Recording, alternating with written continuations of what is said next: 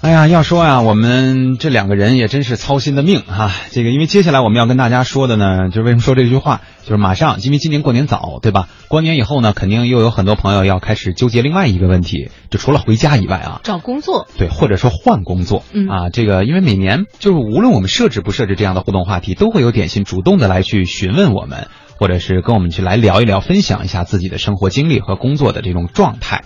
呃，所以今天在节目当中呢，我们其实也想通过记者的这个报道，给大家来提一个醒，因为最近啊，其实是有了这样的一种趋势，很多互联网公司大家都是算不上趋之若鹜啊，但是觉得挺好的，我想加入这个创业大军里，或者说我也想在互联网圈能够有一席之地，我也参与进去。怎么办呢？你像我来到了深圳，来到了广州、北京、上海，是吧？这些地方可是那么大的公司，我也没有干过这个，我也没有什么经验，我怎么加入呢？这个时候呢，我们并不是想告诉大家说在这里面有什么太好的绝招，而其实呢，想告诉大家的是，你们可以转变一下自己的这个目光，因为接下来我们要带来的记者介绍呢，就是想要跟大家说，很多的互联网公司其实现在也转变了自己的这个发展目光，把更多的精力呢放在了相对二线一点的城市，因为这里面会有更多的人才被这个。呃，等待着这样的机会啊！接下来的时间呢，我们就来听听互联网公司招聘的趋势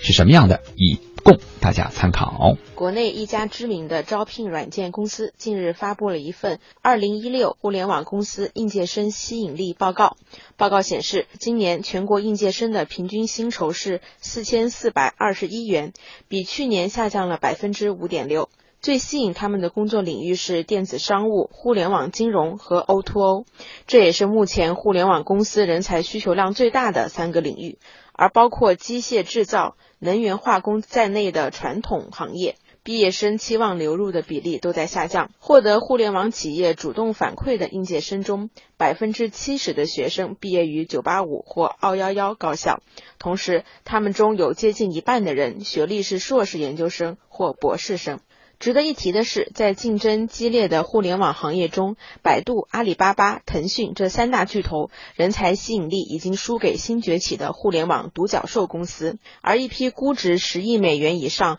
创办时间短的独角兽公司正在异军突起，人才吸引力的增幅超过 BAT。比如蚂蚁金服、新美大、今日头条、滴滴出行和小米等，都是应届生求职的热门企业。分析认为，他们的共性是注重技术和数据驱动，不惜重金储备人才。在公司规模选择上，九五后对大公司的执念也出现了明显下降，有百分之十四点八的应届生说愿意加入一百人以下的创业公司，比去年提高了百分之五点九。此外，应届生的目标城市也有了新的变化，在逃离北上广还是选择坚守北上广这个问题上，他们以实际行动做出了回答。百分之三十六的应届生希望到北上广深工作，比三年前的百分之五十一下降了百分之十五。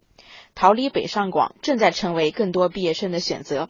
而高达百分之四十四的应届生希望去二线城市工作，这个比例比去年增加了百分之八。二线城市，比如杭州、苏州、青岛、成都、武汉、南京等，对人才的吸引力正在迅速攀升。